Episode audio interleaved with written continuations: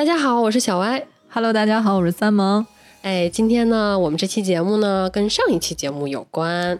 嗯怎么个关联法呢？我们上期有请了海航老师嘛，来我们这里做客，给我们讲述了他在敦煌的游学经历啊。我是觉得这种就是形式嘛，嗯还是挺独特的一种体验敦煌的方式，对，因为它跟我们一般的旅行不一样。我们旅行可能就在敦煌撑死了待个两三天，但是这个相当于你要用大概一周的时间在敦煌呢，嗯，全方位的体验这个城市，包括敦煌莫高窟带给你的各种各样的这种艺术和啊、呃历史上面的震撼。那三萌同学觉得这个活动怎么样呢？当然了，我是非常喜欢的，因为我们一提游学的话，就会想起来我要去欧洲啊，我要去北美啊这样的城市去进行一个游学。但我真的是觉得，随着咱们国家的有一些文化上面的一些推广和普及活动，去敦煌游学也会是成为一种风潮吧。嗯嗯嗯，而且真的是离我们也很近嘛，比去欧洲和美国要容易啊，特别是现在。啊，对对对，里面的这些东西，你学习起来的难度不比学这个意大利啊、可不是罗马啊这些东西嗯要简单。对，嗯而且它跟宗教还是有一定关系的嘛。对，然后因为我们上周在题目里面也有提，呃，在节目里边也有提到，我们清华艺博曾经在去年举办了一个常书鸿长沙那妇女作品联展。那所以我们这一期节目，不然就聊一聊这个展览吧，因为我们都在这个展览做过讲解志愿者。这没问题，这你专长啊，组长。没有没有没有，献丑献丑。嗯，那我们要不然先给大家简单介绍一下这个展览的背景吧。可以啊，没问题。嗯，那这个展览呢，其实是去年去年的夏天，也就是七月十五号、十六号左右，然后展到了九月份，两个月这么一个展览。那这个展览其实一开始呢，并不是妇女作品联展，嗯，它其实是最早是专注于把长沙娜老师的这个艺术的关于敦创艺术的研究还有应用，把它放到一起做展览。那他二零一四年的时候，曾经在北京的今日美术馆，还有深圳。嗯，高雄、莫斯科还有伊斯坦布尔都做过这种巡展。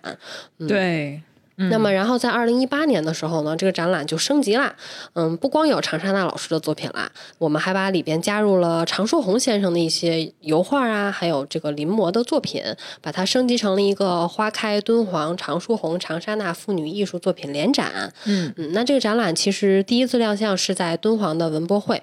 那后来在文博会结束后，又到甘肃省博做了一个巡展。那他第三站呢，就在去年的夏天就来到了我们清华艺博。嗯，那这个展览呢，其实是常书鸿和长沙那两位先生的作品时隔七十三年之后的再次相遇。那为了给我们这个敦煌保护啊，还有这个展出啊，各种这个相关的事业筹集资金呢，嗯，常书鸿就带着当时只有十五岁的长沙娜，在兰州的物产馆大楼举办了第一次的妇女联展。对，当时的那个展应该是也挺轰动的，对吧？嗯，对，因为是展出了很多临摹的壁画呀，一些非常精彩的作品。是，嗯，那其实我们在这个清华艺博展厅的入口也写了一句常书鸿先生的话，嗯，那个是在一九八零年的时候，他写给常沙娜老师的信上有这么一句话，说，呃，沙娜，不要忘记你是敦煌人，应该是时候把敦煌的东西渗透一下了。那其实写这封信的时候，一九八零年嘛，常书鸿先生是一九零四年生人，他已经七十六岁了。是。那他的那么高龄的情况下，还要嘱咐自己的女儿，要时时刻刻不要把不要忘记敦煌，要记住自己肩上的责任，就是要把敦煌文化去宣扬出去。哎说了这么久的话，我觉得可能有些观众他还是对常书鸿先生没有什么概念。我们简单的，要不然先介绍一下常书鸿先生吧。好呀，嗯，那刚才也提到常书鸿先生其实是一九零四年的生人嘛，嗯，那他其实是出生在浙江省杭州市。嗯，那他是满族人，其实他的家境呢状况也是不错的，家里有这个弟兄姊妹好几个，然后小的时候家里也是住在大院里的，嗯，但是后来呢，富庶之地嘛，对，后来可能因为一些原因，就是家道中落嘛，所以就 条件就没有那么好我怎么听起来特别像曹雪芹？是，呃，所以常，但是常书鸿先生其实从小就学习过画画，是他有一个三叔，那我记得三叔好像身体是有一些残疾的，但是是他会经常画一些作品，然后用它来卖钱。所以很小的时候，常春红先生就跟着他学习了一些绘画作品，帮他去在他的作品上涂色呀，或者是做一些辅助性的工作。那他当时就其实相比于这个中式的水彩画，更喜欢的是西式的那种西洋的绘画的方式。就是后来的时候，而且在他那个年代里面，就是中国已经能够接触到一些很西方的东西了，对吧？对的，特别是在杭州那一带，是人家比较发达嘛，最早接触到国外的一些流行的这个艺术方式嘛。对。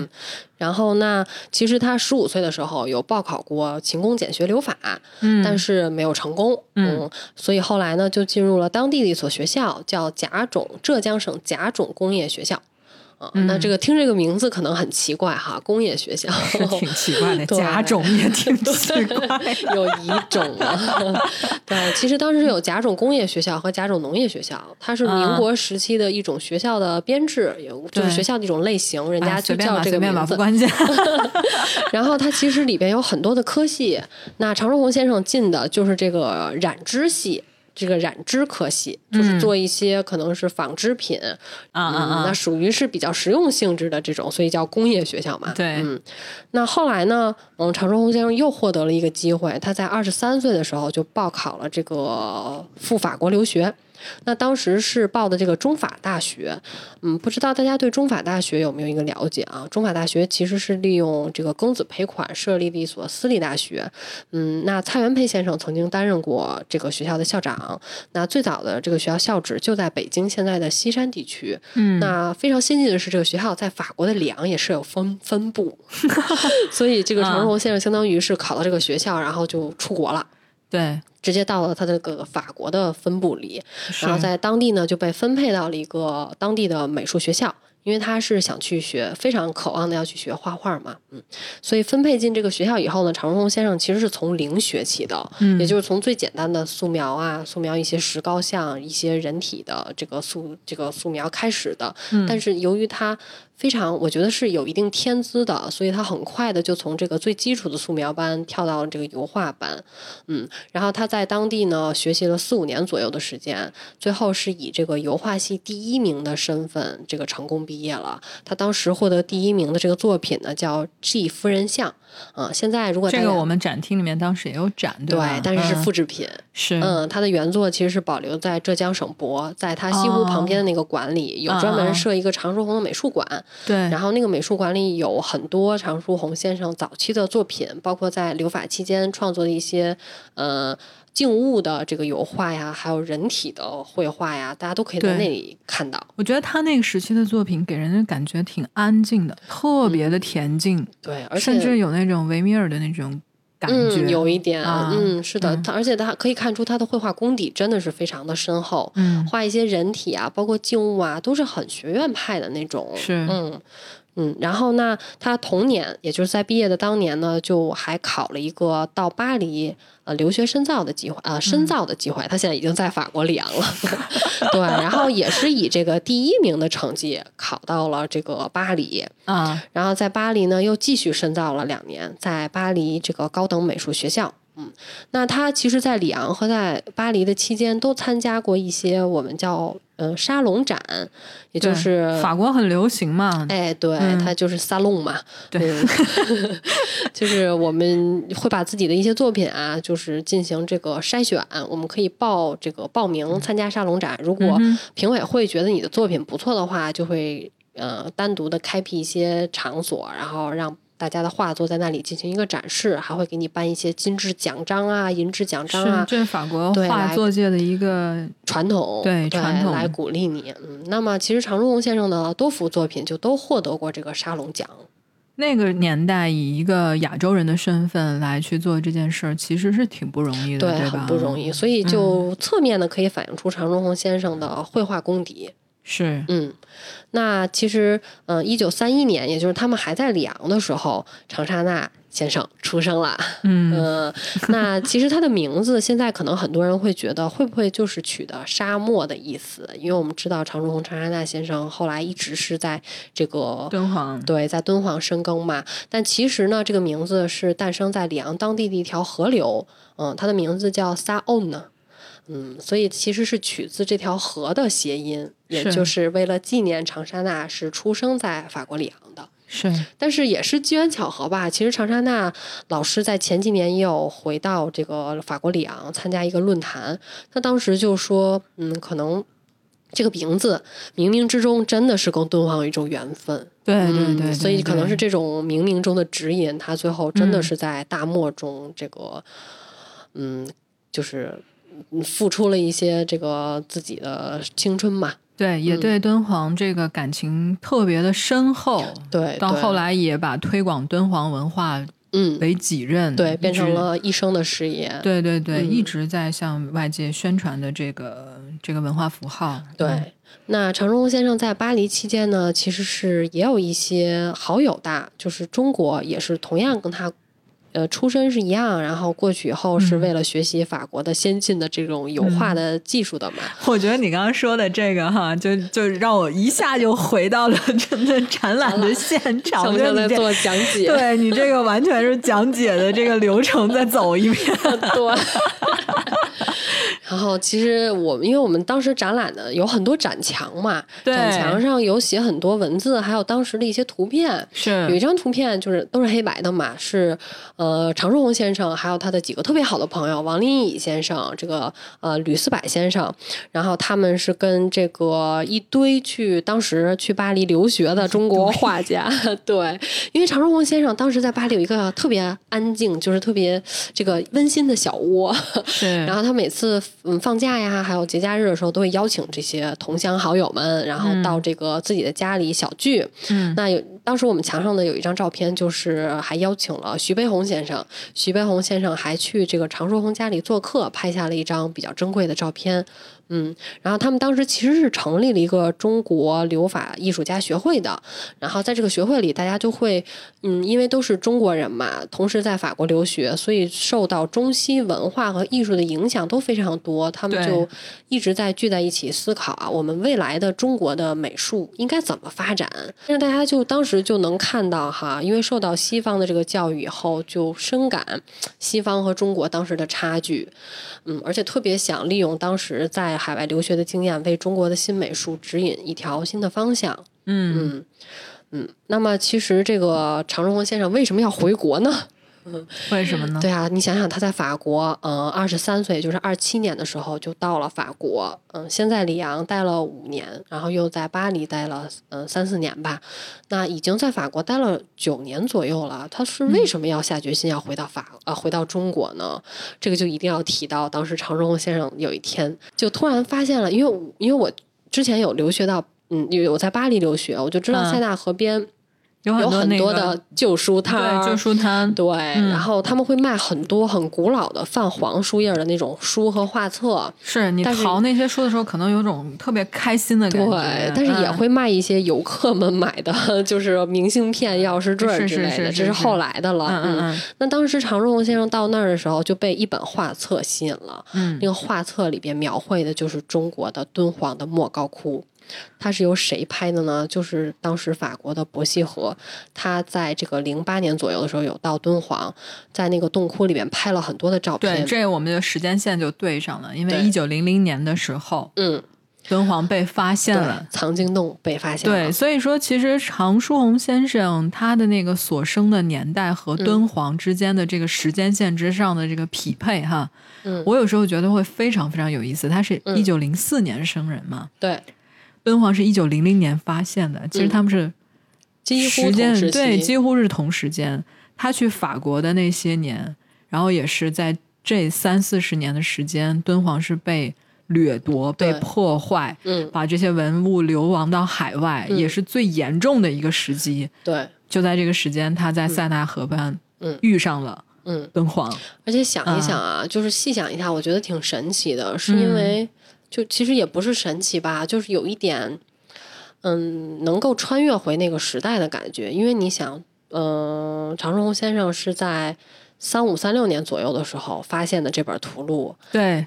但是之前的那三十多年呢？为什么是一个留学法国的人在法国发现了敦煌艺术瑰宝，但是当时在国内的人都在干什么？都在抢那几十车的东西啊，就撕经书啊，然后破坏啊，在战乱啊。所以我就觉得有的时候冥冥中哈，常胜红先生真是对注定是常胜红先生，而不是什么别的人去做了敦煌的守护神。对，咱咱说这个，反正 真的真的，冥冥之中可能真的是有种缘分。对，嗯，就是嗯，所以他发现了这本图录以后呢，就被这个书商指引到当时的这个。集美就是集美美术馆，然后在那里又发现了更多伯希和从敦煌，包括从藏经洞里带回的一些非常珍贵唐代的绢画。嗯嗯。那他当时真的就非常的惊讶，嗯，因为你想想，他是在这个欧洲留学的，当时应该是对欧洲艺术啊，包括罗马呀，包括这个法国的艺术都是很崇敬的、很崇拜的。但他突然就发现，怎么会有比这些艺术还要伟大的这个中国的艺术，就是出现了？而且我自己就是中国人，对我居然不知道，对那种感觉应该非常非常的。冲击，所以他当时就留下一句话嘛，他在自传里有写到：“我是曾经非常自豪的以蒙巴纳斯的画家自居的人。”那蒙巴纳斯就是当时在巴黎很有名的一个各种艺术家、画家、思想家云集的一个区域，大家都会以他在这里生活在这里喝过咖啡啊、聊过天啊作为这个自己的一种谈资嘛。那他说：“我是非常自豪的这样一个人。”那我曾经言必称希腊罗马。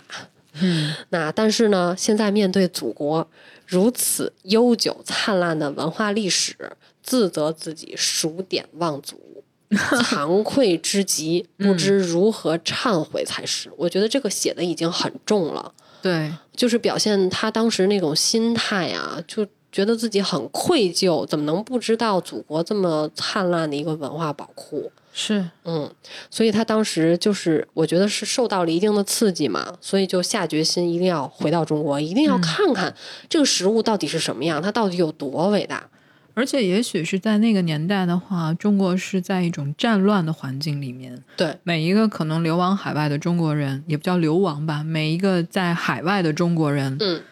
你都会感受到那种你的故乡。现在是一个水深火热之中，水深火热，被人凌辱，你的灿烂的东西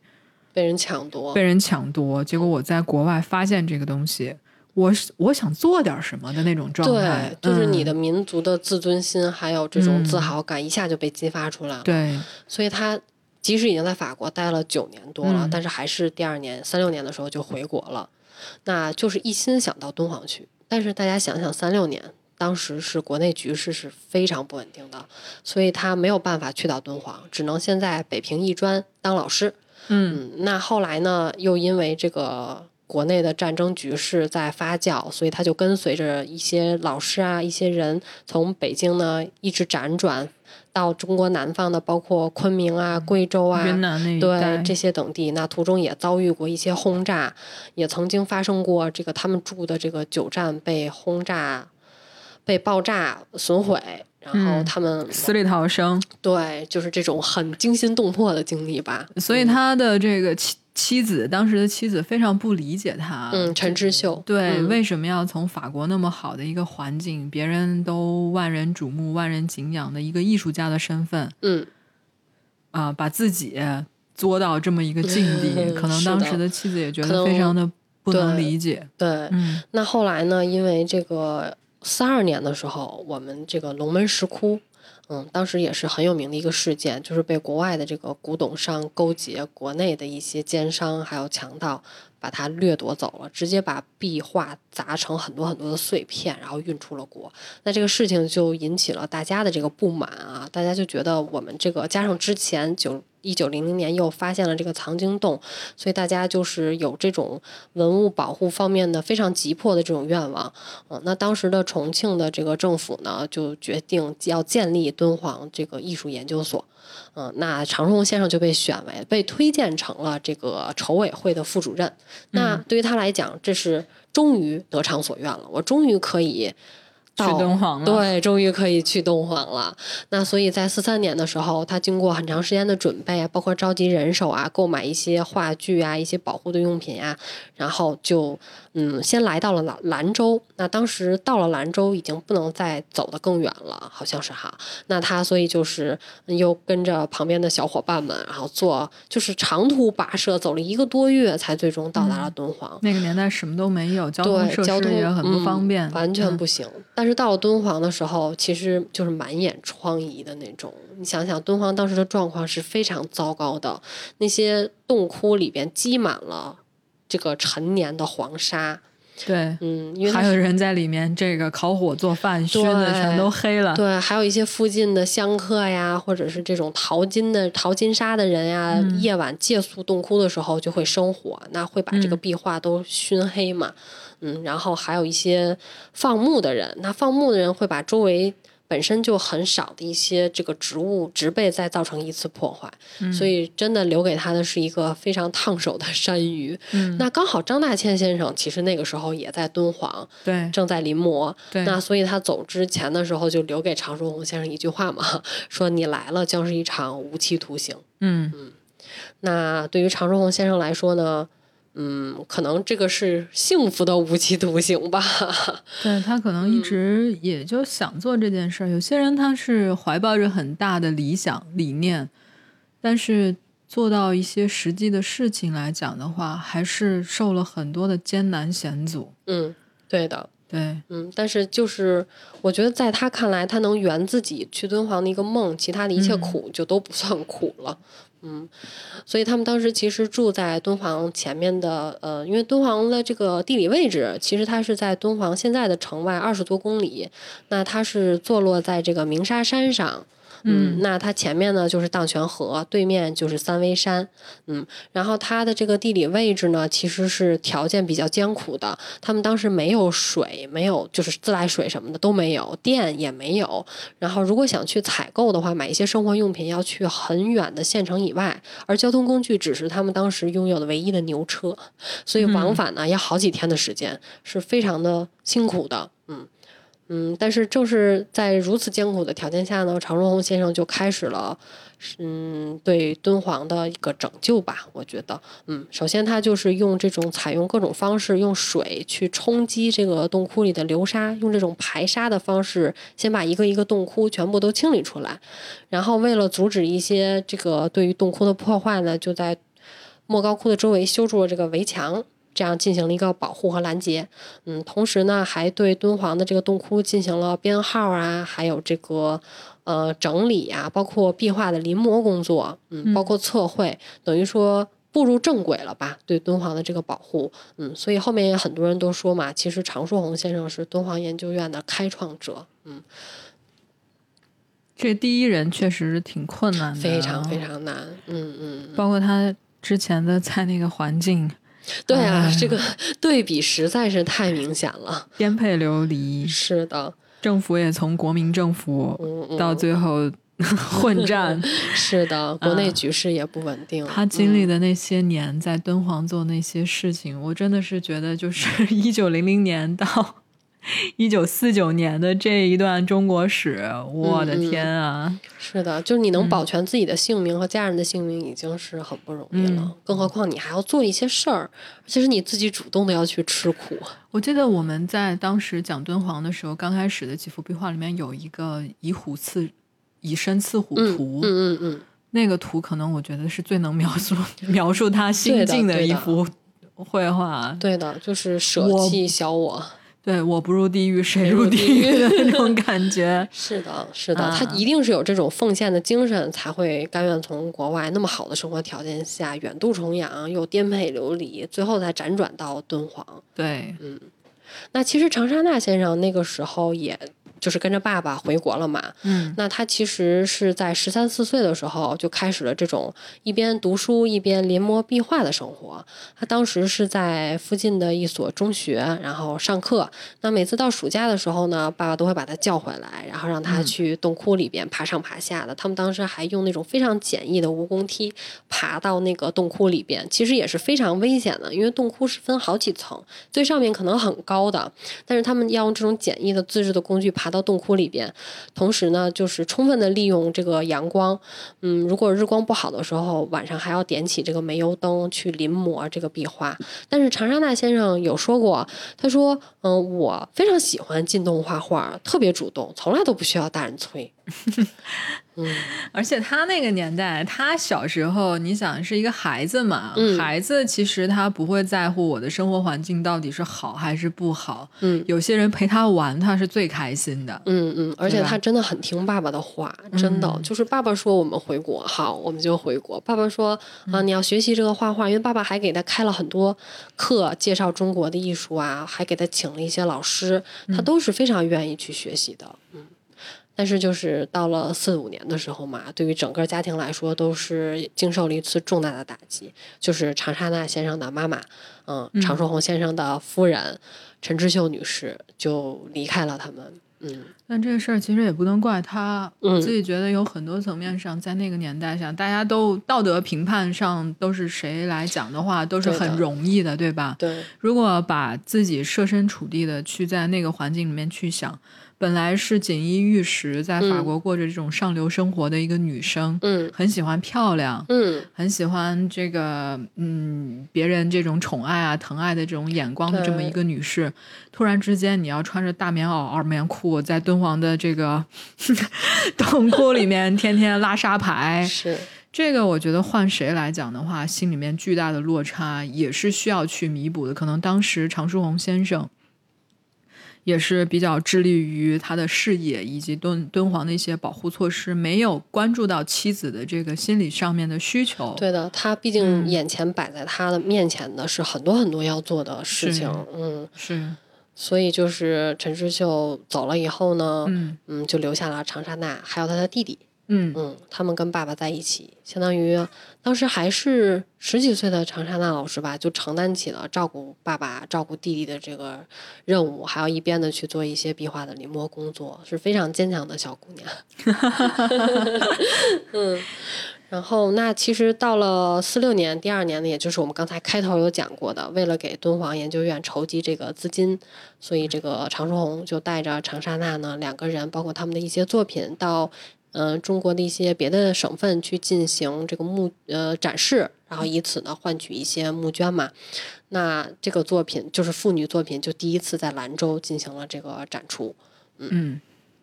所以我们又讲到了，开头又讲回来了。把控能力很好啊。嗯，那后来呢？那我们说说长沙那先生呢？长沙那先生其实现在很多清华的学生也都管他叫老院长。对他其实嗯应该是就是清华工艺美院的这个老院长，对，就是，现在的清华美术学院嘛。是然后当时是一九五九年的时候，嗯嗯，国家会进行很多院系的调整。当时是建立了一所叫中央工艺美术学院。那当时呢是把清华大学的这个营建系并到了里边。那我们知道长沙大先生他其实是跟清华大学有不解的缘分的，对，嗯，因为当时在一九五一年的时候，这个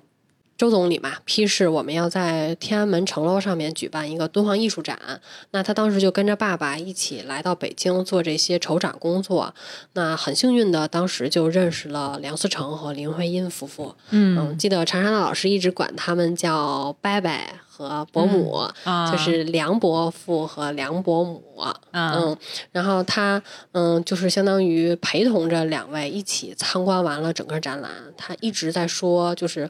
嗯，看到当时两位这个先生哈，非常非常的激动，就觉得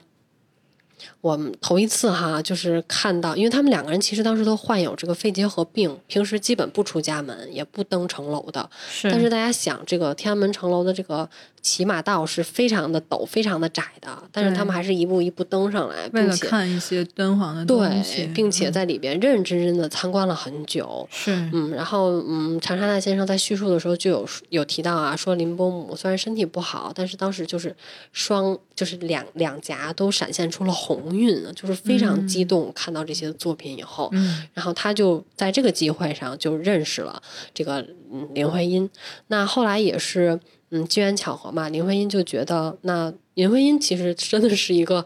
很具有前瞻性的一位女女士哎，因为她当时就发现了敦煌艺术中其实有很多可以作为用来做设计的元素。嗯包括一些藻井啊、一些壁画上面的元素和装饰，所以他当时就跟长沙娜说：“你来这个清华给我做助教吧，啊，说我来指导你做一些相关的工作。”所以当时长沙娜，因为她其实没有大学的文凭，但是就被破格的录用成了这个清华的助教。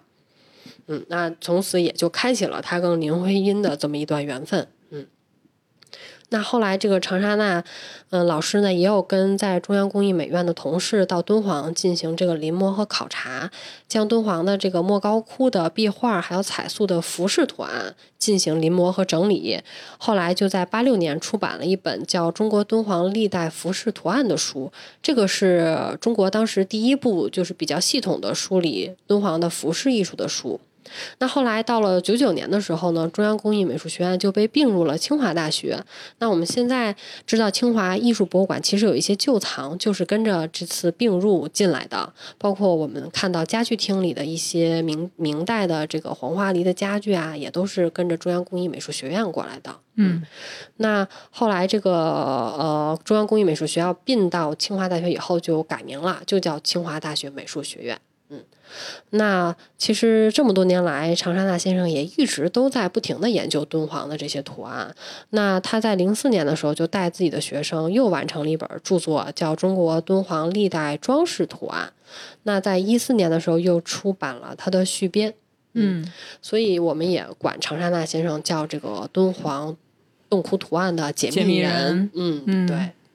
包括他之次之后设计的一些珐琅的一些，呃，就北京的景泰蓝，对，对对也，是用了一些敦煌上面的一些飞，天，对，嗯嗯，对纹样。对，他之前我在看过一个就长山大先生的访谈吧，嗯他的意思呢就是说。敦煌的这些图案取之不尽，用之不竭，但是很少有人去发掘它们。对，他觉得这些东西还可以，嗯，发挥更大一些价值吧。包括他自己设计那个丝巾和平哥的丝巾。是嗯一些和嗯江南制造局嗯嗯。一起联合去把它这个织绣嗯，或者一些丝绸的一些些制品，对，女士的包包啊，衣服啊，对对对对对，嗯。我觉得是有一些嗯元素用用嗯 是有一些元素运用在里面去做一些创新的设计，这一点我还是很喜欢的。而且关键是它可以做的很好看，又很有质感。嗯，嗯，说到这儿，就是我我自己感觉敦煌这个地方还真的是特别神奇，就去的人。就就就就就为什么就那么都有奉献精神呢？那可能是因为它这个里面的所有的佛教的精神啊，嗯，或者佛教的那些，嗯，不管不管是雕像也好，还是彩塑，呃，还是整个的一些绘画作品也好，可能你看的多了之后，你真的是觉得，是不是整个人都有一种那种气质？有，我觉得是因为它其实有很多普世的价值，嗯比如说善有善报，恶有恶报啊，嗯比如说你要舍小我为大我，嗯嗯，就是这种佛经故事吧，嗯你就会，我觉得就会让你有一种向上和向善的这种这种冲动，对。嗯。我挺感动的一点就是，当时开幕的时候，开幕的时候，长沙那先生不是也来了吗？是的，是的，来了之后呢，他在整个展墙上有一个留言板，写了一段话。嗯。画的最后呢，写跟天上的爸爸对话，嗯，对。就，说：“嗯，父亲，您看，直到现在，我还是在推广这个敦煌的艺术和文化，这点嗯。让我觉得就是两代人一嗯直来讲，把这个精神、精神的继承成这个样子，嗯，确实是挺不容易的。让我来读一读这封信吧，来给大家念一下。这个是嗯开幕式当天，嗯、在一层的大厅，大家发表完以后呢，嗯长沙那先生就陪同着一些嘉宾一起到展厅里做了一个小小的导览和参观。嗯那他在其中，我们有一面这个祈愿墙上就写下了自己要对爸爸说的话。嗯那我可以给大家念一下。嗯亲爱的爸爸，我终生听着您的教导，要弘扬渗透敦煌的文化艺术。今天，清华大学艺术博物馆举办了“花开敦煌”妇女作品展，我们又相见了。展览引起众人的重视，敦煌研究院也有了第五代接班人赵生良院长，本人也专程来了。您可以放心，国家和人民对敦煌高度重视，并共同为发展丝绸之路的明珠而努力。您的在天之灵要开开心心的继续保护敦煌，保护我们，铭记历史，不忘初心。女儿莎娜，二零一九年七月十五日。那其实我觉得这封信非常的私人，但是也非常的开放。特别是我觉得陈莎老师很逗的，就是，就是他用女儿写给爸爸的那种语气在说，让爸爸放心，还有就是让爸爸开开心心的继续保护敦煌。开开心心。对，感觉特别像是还是少女的心态那种。所以我们之前那期节目，那个海涵老师也聊到了长沙那先生的父亲常书鸿先生，最后在去世之后，也是把自己葬在了敦煌。对，对，他在就是面对着敦煌的这个三危山上，三危嗯山上，呃，以此介意，就是生要守护这片土地。嗯。等到我去世了之后的话，我还是要再守守护望着它，对对对，嗯守护这片地方。嗯，不光是常书鸿先生，其实有很嗯多的敦煌人、可能更加默默无闻，但是他们死后也把自己的把自己留在了敦煌，就是要嗯世世代代都要保护着敦煌，看看护着它。对。嗯，哎，那咱们说回来，就是这个展览的话，如果让你去说的话，你觉得这个展览有哪些地方做的比较好的，有哪些地方做的就是还蛮遗憾的地方呢？嗯嗯，那我说说第一次看这个展览吧，因为嗯第一次看其实就是当天开幕式的时候，嗯。我其实走入展厅，一直到第一遍转完很快，因为我当时注意力都集中在长沙那老师先生，所以就跟着他比较快的转了一圈儿。啊，他带着人一起转，对对对，当时嗯很多人围绕在他的身边，然后我也没有机会跟他做这个进一步的交流。但是是这个展览给我的第一个冲击应该是视觉上的，因为他把就是各个单元的展墙刷成了不同的颜色。对，那展览其实一共分为四个部分。那第一单元呢，他就把展墙刷成了红色；第二单元是黄色，呃，第三单元是深青色，第四单元是浅青色。哎，第三单元是浅青色，第四单元是深青色。嗯然后我当时其实就走一遍下来以后，很快的就对这个展览的轮廓呀，包括它的内容的风格有了非常清晰的认识，而且不同颜色的展墙也会让你觉得很很漂亮，很好看。嗯那这可能是对展览的第一个感受吧。嗯嗯，然后那接下来再往下看的时候，我们之前因为准备了一些资料，所以对整个展品啊还都是比较熟悉的。但是我仍然要说，第一遍看展览的时候，其实并没有看太懂，因为就是敦煌的东西永远都是第一遍看，你别指望懂。对一遍是不可能看懂的。嗯嗯对，所以就当时就有点压力，嗯就觉得哎呀，这个展览怎么讲啊？因为很多嗯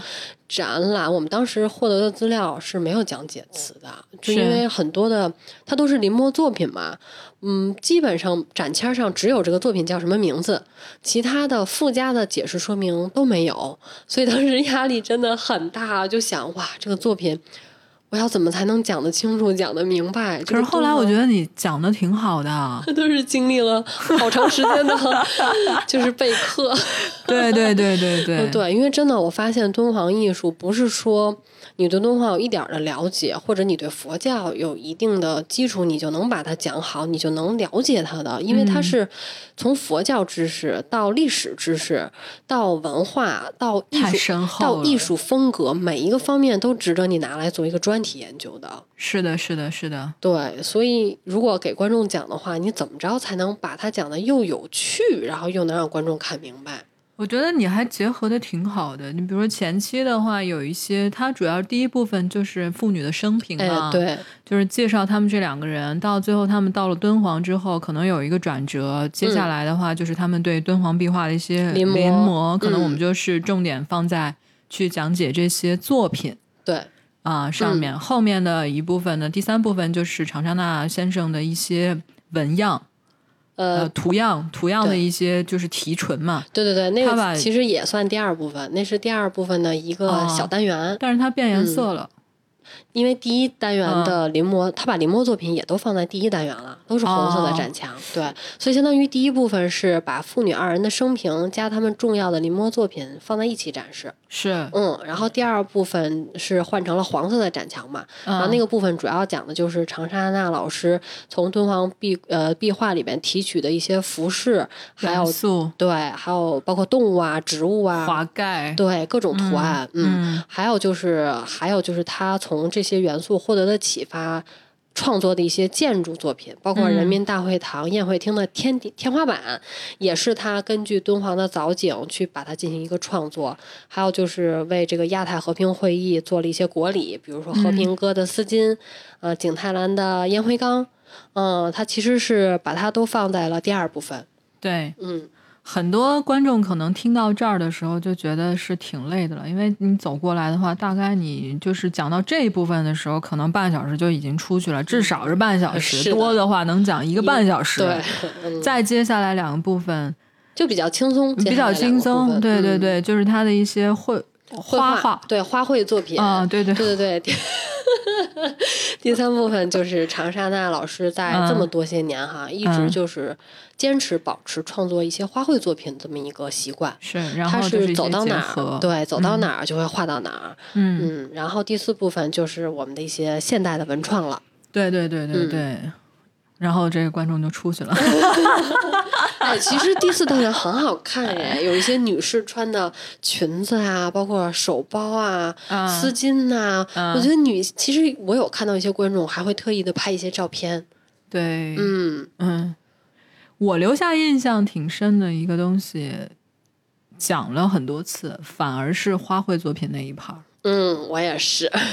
是吗？，对，因就是因为我们可能觉得跟敦煌没什么关系，嗯，但是他对于我们了解长沙那老师这个人还是很重要的。我就是觉得可能就是前面讲了他们这个生平太惨了，太苦了，是，就是你在那个年代你没办法，包括他们在建国之后，嗯文化大革命期间接受的一些嗯，那个不公正的一些待遇。自己本人的婚姻啊、流产呀、生小孩啊这些啊这些展览里都没有，对，展览里没有写这些更惨的了。对对对，但是我觉得他们妇女有一个嗯让我特别特别触动的地方，嗯就是不太提他们经受的这些苦难。对，其实他们很很苦难，对，文革期间遭受了很多，包括之前国民政府怎么对待他们，他们在保护敦煌的过程之中。你想啊，想一下那个年代有多少人就是强取豪夺，恨不得过去说来这个佛头给我们家的母亲祝寿，用一下，，有的有的，经历过多少多少这些事情，但是只只字不提。嗯。他提的东西都是好的，嗯，这个东西真的有一种佛性在，在我看来，就是哎经历那么大的苦难之后，嗯。反而对一朵花儿嗯。有一个感情，嗯就是说我去嗯。描绘一朵花开的美好，嗯。这太佛性了。就前期那个东西越重，嗯。后面显得这个东西越轻巧，一重一轻之间，嗯。就给人的感觉，那个感受，我看出来之后，我就会有一种，哎呀，就是这个这两个人的，就是父女之间的这个人生啊，真的嗯。好厚重啊。嗯，我觉得对于那代人来说，真的很能吃苦，而且他们像你说的，不把苦随时挂在嘴边上。对，你你像文革期间，常书鸿先生经历那些在洞窟之前被批斗，嗯嗯。他经历了多苦多苦的事情，他这个妻离子散，从外国回来，经历那么多事情来保护他这个自己心里面认为比较值得的文化所在，但在文革期间又不被人理解，嗯，那时候真的只字不提，只字不提。我我觉得这个是让我感受最深的地方。放在我们这一代人身上是不可能发生的。哎呀，我们真的没有像他们那么就是嗯。坚韧，而且嗯执着，对。而，且是像你说的，把一些事看得很重，把另外一些事看得很轻。是是，可能这些磨难他们就看得很轻很轻，是然后心中的那个要坚守的东西看得很重很重。嗯，呃，也是可能是因为这样，我觉得其实他们两位先生都挺高寿的嗯，确实是。啊、你是如果要从家庭的这个角度上，或者人生的角度上来看，我其实觉得也是一种意义上的圆满，嗯，挺幸福的。对常荣峰先生是九一九零四年生人，九四年去世，是九十岁高寿。啊，所以他出的一本自传嘛，就是叫《九十春秋敦煌五十年》。对，长沙那长沙那先生三一年，对，现在已经嗯八十九岁高龄了。对，说到这儿，我要提去年，呃，就是去年在开幕式上见到长沙那先生，嗯真的是精神矍铄。是因为他演讲的时候，我有注意到他是全程站着的，嗯至少有半个小时的时间，而且他的，我觉得他应该是一一页一页的纸是拿手写的，写了至少十多页的文字，啊再站在台上一页一页的念。对然后哇，精神非常好，而且结束完这个下面的开幕式以后，还走到楼啊，我们有电梯，还 还到三楼的展厅，又给嗯大家做了一个小小的导览，哎。就是真的是，如果我是八十九岁高龄，我真的很怀疑我能不能站那么久。你可以的，加油！我可以的。嗯，对。嗯可是这个展览里面还有一些地方，我是觉得是有遗憾的。嗯，比如说，嗯，比如说，我觉得那个留言墙的位置，嗯留言墙的位置是从展览刚开始的时候。嗯，第一单元，对，其实嗯我自己觉得，我自己感受哈，如果我看完这个展览，我再去写一个留言，嗯，可能会比较好一些。对对对，你一上来让我写留言，我我也不知道写什么。我自己会是觉得，因为那块空间空着，然啊后我们为了让它充分利用起来，嗯所以嗯做了这么一个留言墙。有可能，对，有可能，有可能是嗯。哈。不过那个位置有点奇怪，对，很奇怪，而且左右两边各是两个这个神兽，对菩萨的形象，然后一个菩萨，我怎么记得？对不起，，没关系。然后上面写的祈愿墙，但是但是我们看到很多留言都是我要上清华。对，清华等我，就是很跟展览没有太相关的，唯一相关的可能就是长沙那老师写给常书鸿先生的信，还有赵生良院长在旁边写的，就是愿敦煌之花开遍世界。嗯，反正肯定是一个展览里面，呃，会存在一些这样那样的部位。对我其实对于展览内容的嗯设计哈，其实也会觉得有一点不足，因为我会觉得它有一点太杂了。嗯，对，这也是我们当时讲解的时候，因为大家大部分讲解内容都集中在第一和第二单元，嗯到了第三和第四单元，其实没有什么太多可以讲解的东西了，都是是让大家自己的去看。嗯嗯，那它好的地方其实是不光讲敦煌的这个艺术，还有风格呀什么的，它是把敦煌人以常书鸿和常山大先生为首的一代一代敦煌人做的对于敦煌的研究和应用，都集中到这个展览里。但是恰恰是这样做，让我会觉得对展览整个的主题有一些模糊。对对是它如果主它主副主题其实副标题写的是妇女作品展，但其实它只占到了展览的其中一个部分，另外有很多的部分呢都是一些衍生出来的东西，嗯嗯，包括一些设计品呀，还有一些这个其他的资料。嗯，所以我会让我会觉得这是一个很丰富的展览。首先，但是它的内容风格会有一些模糊，主线有点不太明确。，对逻辑线比较模糊。嗯那你有没有印象，就是你最喜欢的作品？除了刚才我们有提到长沙娜老师的花卉作品以外，嗯，就印象最深的作品。印象最深的作品是那个以身饲虎那个那个太太子叫什么来着？萨萨朵太子，萨朵朵太纳子有哎有的说是萨朵，有的说是萨朵纳，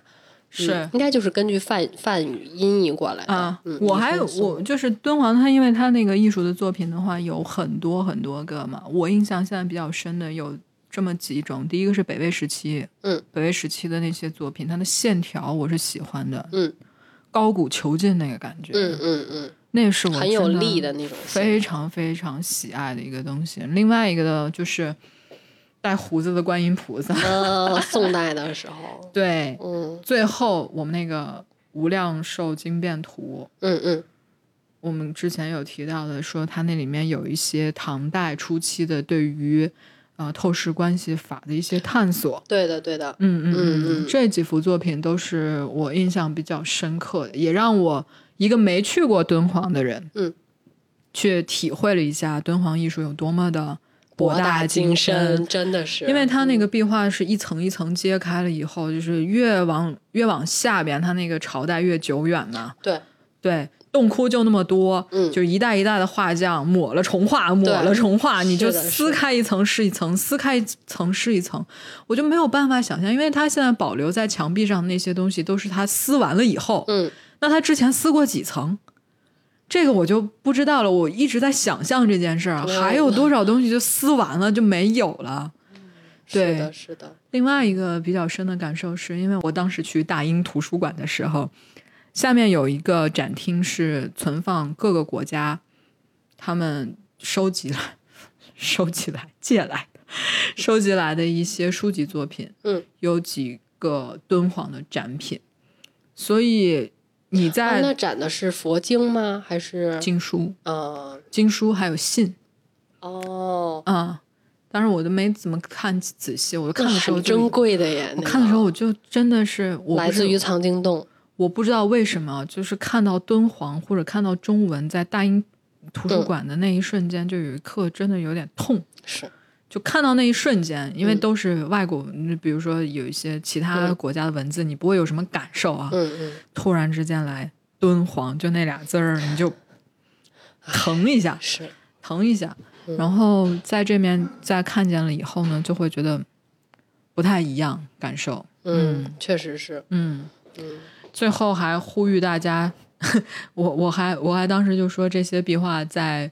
呃这么长的时间里面可能会消失嘛，嗯就如果大家有机会的话，还是可以去敦煌去感受一下。嗯，